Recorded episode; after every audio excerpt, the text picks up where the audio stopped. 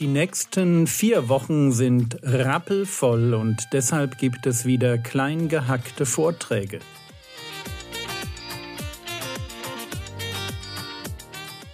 Theologie, die dich im Glauben wachsen lässt, Nachfolge praktisch, dein geistlicher Impuls für den Tag.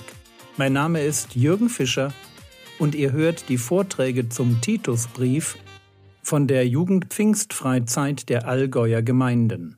Bevor ich jetzt anfange, mich mit euch über Kapitel 3 zu unterhalten, möchte ich noch einmal wiederholen, was ich vorher ganz am Anfang gesagt habe. Mir ging es darum, dass ihr am Ende, wenn wir hier fertig sind, dass ihr nach Hause fahrt und nicht einfach nur sagt, okay, das war ja irgendwie ganz nett, sondern dass ihr eine Methode im Kopf habt, die es euch erlaubt, das Gehörte irgendwie zu bewahren und irgendwie umzusetzen in euer Leben. Ich habe euch am Anfang auch gesagt, ihr braucht nicht mitschreiben. Das habe ich euch deshalb gesagt, weil ich irgendwann bei einem Umzug mal so zwei Zentimeter Predigtmitschriften weggeschmissen habe, weil ich nie reingeschaut habe und dann irgendwann entsorgt. Das heißt, es gibt so diese Leute, die immer mitschreiben und weil sie mitschreiben, denken, jetzt haben sie alles gelernt und jetzt wird sich das auf magische Weise aus dem Papier im Leben irgendwie verwirklichen. Das tut es nicht. Deswegen mitschreiben hat, wenn, du, wenn es dir hilft zum Mitdenken, dann ist es gut. Also mir hilft das auch, wenn man so ein bisschen mitstrukturiert und wenn dann der Prediger sagt, hier sind drei Punkte und dann findet man vielleicht auch die drei Punkte. Tipp, macht das nie bei meiner Frau. Wenn die die drei Punkte nicht findet, geht sie zu dir als Prediger hin und sagt, wo sind meine drei Punkte? Macht das immer, wenn ein Prediger was verspricht und er es nicht hält. Ja? Geht hin und sagt, wo ist es? Liefere, du wirst dafür bezahlt. Ja, wenigstens mit Punkten im Himmel. Also, versteht mich.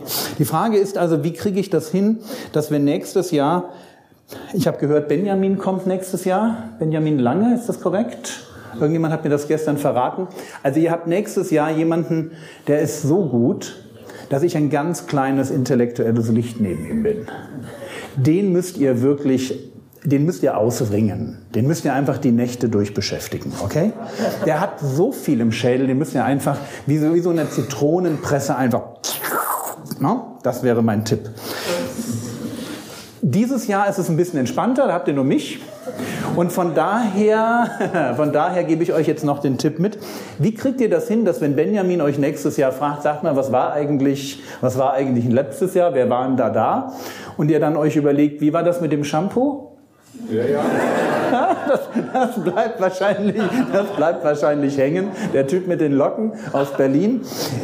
Also was ich mir wünsche für euch ist, dass ihr am Ende bevor ihr vielleicht nach Hause fahrt oder auf dem Weg nach Hause oder wenn ihr jetzt einfach breit seid, weil ihr heute Morgen schon den Sonnenaufgang gesehen habt, dann vielleicht morgen oder übermorgen, wenn euer Großhirn wieder zuschaltet. Also in dem Moment, wo ihr das tut, euch nochmal hinsetzt, einfach noch einmal durch den Titusbrief lest und sagt, welche drei Verse, die drei Prinzipien enthalten, lerne ich jetzt auswendig. Schreibe ich mir raus auf einen Zettel, klebe die in mein Klo oder wo auch immer du das machst, oder ich besorge mir eine App, wo ich sie reinschreibe, oder, oder, oder. Ist mir egal, wie du es machst. Aber welche drei Verse sind es, in denen drei unterschiedliche Prinzipien stehen, die ich mir von dieser Freizeit mitnehme? Die ich mir mitnehme, um im Rahmen von auswendig lernen die nächsten sechs, acht Wochen jeden Tag mal kurz drüber nachzudenken. Und denkt darüber nach, indem ihr Gott bittet, diesen Vers in eurem Leben lebendig werden zu lassen. Du musst jetzt nicht am Anfang schon gleich wissen, wie setze ich den um. Es reicht völlig, wenn du merkst, das ist ein Vers, der hat mich angesprochen, da möchte ich, da möchte ich mehr. In die Richtung will ich weitergehen. Und dann lernst du das und denkst drüber nach und versuchst vielleicht in einem Monat für dich eine gute Gewohnheit dir auszudenken. Eine Sache, die du in deinem Leben änderst, die du wie so ein kleines Experiment in dein Leben einführst. Von mir aus nur für acht Wochen, zwölf Wochen, wo du sagst, ich habe hier einen Vers, ich kann mir vorstellen, diesen Vers auf die Weise umzusetzen in meinem Leben. Und jetzt mache ich ein Experiment mit dieser neuen Gewohnheit. Wer in meinem Seminar war, Gewohnheiten haben in sich die Kraft, mein Herz auf die Sache auszurichten, die ich da mache. Das heißt, ich richte an drei Punkten mein Leben ein ganz klein wenig auf eine Idee aus, die der Geist Gottes mir in sein Wort hineingeschrieben hat und an, das an dir mich erinnert hat. Und das macht ihr einfach mal. Und dann schaut ihr nach drei Monaten, schreibt euch das einfach auf, ihr schaut einfach, was hat das in meinem Leben gemacht? Hat, hat mich das vorangebracht oder nicht? Und die gute Nachricht ist, wenn dich die Sache nicht voranbringt, dann wartet dein altes Leben immer noch auf dich. Du kannst immer wieder zurück. Ja, also das ist das Schöne an Sünde. Sünde wartet immer auf dich und steht immer mit offenen Armen da, wie der Vater in dem Gleichnis vom verlorenen Sohn und möchte dich in ihre Arme schließen und sagen, schön, dass du wieder da bist, lass uns wieder Unsinn machen. Also das ist, das, Sünde läuft dir nicht weg, aber du musst der Sünde weglaufen. Und wenn du das tun willst, brauchst du eine Richtung. Und schnapp dir drei gute Ideen, mach drei gute Gewohnheiten und probier sie einfach mal ein Vierteljahr. Dann wird nämlich nächstes Jahr, wenn Benjamin hier vorne steht und ich sehe Benjamin noch und wenn ich dran denke, werde ich ihm sagen, dass er, also ich werde ihm das sagen, dass er euch das fragen soll. Und wenn er dann sagt, was habt ihr gelernt? Dann gehen die Finger hoch, weil jeder von euch sagt, ja, lass mich erzählen, lass mich erzählen, ja, das ist neu. Das wäre cool. Also das ist eigentlich das, warum man eine Predigt hört. Nicht damit man sie gehört hat, sondern damit man am Ende mit einem veränderten Leben dasteht. Und wenn du so zwei, drei Veränderungen, gute, richtige, passende, für dich ausgewählte Veränderungen pro Jahr in dein Leben reinkriegst, Mann, dann bist du in 30 Jahren der Heilige. da, da fehlt nichts mehr. Da ist alles irgendwie rund. Gut, das nur so als Vorbemerkung. Zweite Vorbemerkung.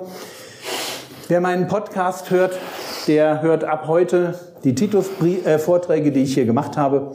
Also seid nicht überrascht, wenn ihr dann da wieder reinkommt. Das ist der Podcast dazu, Frogwords Mini-Predigt auf allen gängigen Playern und so bis hin zu Audible und Amazon Music könnt ihr euch das runterladen. Okay, so viel dazu. Jetzt starten wir. Letzter Vortrag zum Thema Titusbrief. Titusbrief Kapitel 3. Und wir waren gestern stehen geblieben dabei, dass Gott sich ein Eigentumsvolk erwählt hat, das eifrig sein soll zu guten Werken und dass diese guten Werke eine total wichtige Komponente sind im Leben vom Gläubigen. Überhaupt der Titusbrief einmal eins des Glaubens für Gangster und Faulpelze. Der Titusbrief stellt ganz stark auf dieses super praktische Leben ab. Bist du nüchtern? Bist du besonnen?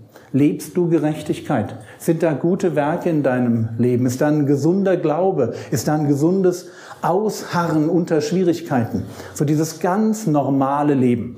Und ich wünsche mir manchmal, dass wir als Christen ein bisschen mehr dieses ganz normale Leben wertschätzen und uns vielleicht weniger ausstrecken nach den Besonderheiten, nach dem Megamäßigen, sondern dass wir einfach sagen, hey, wir leben jetzt hier und ich lebe jeden Tag auf eine ganz schöne, einfache, runde, zu mir passende Weise mit Gott, wo Gott in mein Leben hineinsprechen darf, meine Seele zur Ruhe bringen darf, mich ermutigen darf, mich herausfordern darf, einfach mit mir den Weg geht. Und in meinem Leben nenne ich das Flow.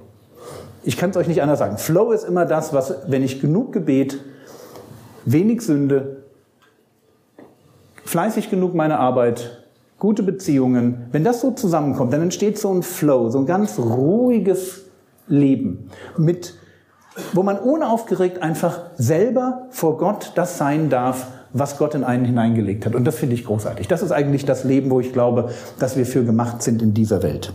Gut. Das, was ich gestern gesagt habe, wird jetzt fortgeführt. Kapitel 3, Vers 1. Erinnere sie, staatlichen Gewalten und Mächten untertan zu sein. Das ist jetzt die Idee, dass wir als Christen ja nicht nur in Gemeinde leben und nicht nur in Familie, sondern auch in einem Staat. Und genauso wie wir hm, in Familie Gottes Gebote hochhalten, tun wir das auch im Staat. Wir sind als Christen schlicht und ergreifend gute Staatsbürger. Wir sind die, die Steuern zahlen. Wir sind die, die nicht schlecht über Politiker reden, auch nicht entsprechende ähm, Sachen schreiben. Wir, wir sind die, die Gehorsam leisten. Hier, erinnere Sie, staatlichen Gewalten und Mächten untertan zu sein. Wir gliedern uns in Gesellschaft ein. Gehorsam zu leisten, zu jedem guten Werk bereit zu sein, niemand zu lästern, nicht streitsüchtig zu sein. Bis dahin erstmal. Wir sind diejenigen, die, wenn man uns erlebt im Umgang mit dem Staat, wir haben Respekt. Wir halten uns an die Gesetze. Jetzt muss ich eine Einschränkung machen. Dieses Ich halte mich an Gesetze ist in Deutschland insofern ein bisschen komplex, weil du kannst dich nicht an alle Gesetze in Deutschland halten. Also es ist, die 100 Prozent ist nicht möglich, weil die deutschen Gesetze nicht darauf angelegt sind, dass man alle halten kann. Ich weiß nicht, warum das ist. Wir haben eine Regelungsdichte, die ist unüberschaubar und sie ist auch unmöglich. Formal müsstest du dein Auto checken, bevor du, also bevor du losfährst, ob alles geht. Niemand von euch geht vorher mal außen rum und schaut, ob alle Blinker gehen, die Lichter alle gehen. Ja, du machst keinen Bremsentest. Das machst du nicht.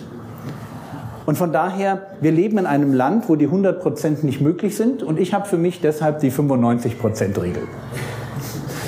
Ich weiß, manches geht einfach nicht. Und damit lebe ich. Und ich, ich, ich mache mir auch kein schlechtes Gewissen. Ein Beispiel, wenn ihr sagt, doch man kann alles halten. Nein, kannst du nicht. In dem Moment, wo du Kochwäsche wäschst, vergehst du dich. Warum? Sag mal, jeder Bezirk ja, hat seine Einleiterverordnung. Und da steht drin, mit wie viel Grad du Wasser ins öffentliche Netz einleiten darfst. Und Kochwäsche ist drüber. Ist einfach so. Also ist absurd, aber hast du noch nie Gedanken drüber gemacht? Ist einfach nur so, du, du wirst irgendwann Gesetze brechen. Das ist auch nicht schlimm, das weiß auch jeder und das, das gehört auch dazu. Dafür wirst du auch nicht angeklagt. Aber so funktioniert unser Staat. Das ist ein bisschen komisch. Und das haben die damals nicht gehabt. Also damals hat man halt we wenige Gesetze gehabt, an die konnte man sich auch halbwegs halten und dann sollte man sich auch dran halten. Wir haben ein bisschen zu viel. Und deswegen muss man das tatsächlich in Deutschland ein bisschen umschreiben. Aber bitte, bitte, bitte Vorsicht, ja. nicht zu weit. Okay? Nicht so dieses, naja, da muss ich ja an gar nichts mehr mich halten. Nee, das ist nicht der Punkt. Das habe ich nicht gesagt. Ich habe nur gesagt, hier steht, wir sind gute Staatsbürger. Das war's für heute. Mein Tipp, lies das Kapitel im Titusbrief, das heute dran war, noch einmal in Ruhe durch. Lass dich von Gottes Geist inspirieren. In der nächsten Episode geht es mit dem Titusbrief weiter. Der Herr segne dich, erfahre seine Gnade und lebe in seinem Frieden. Amen.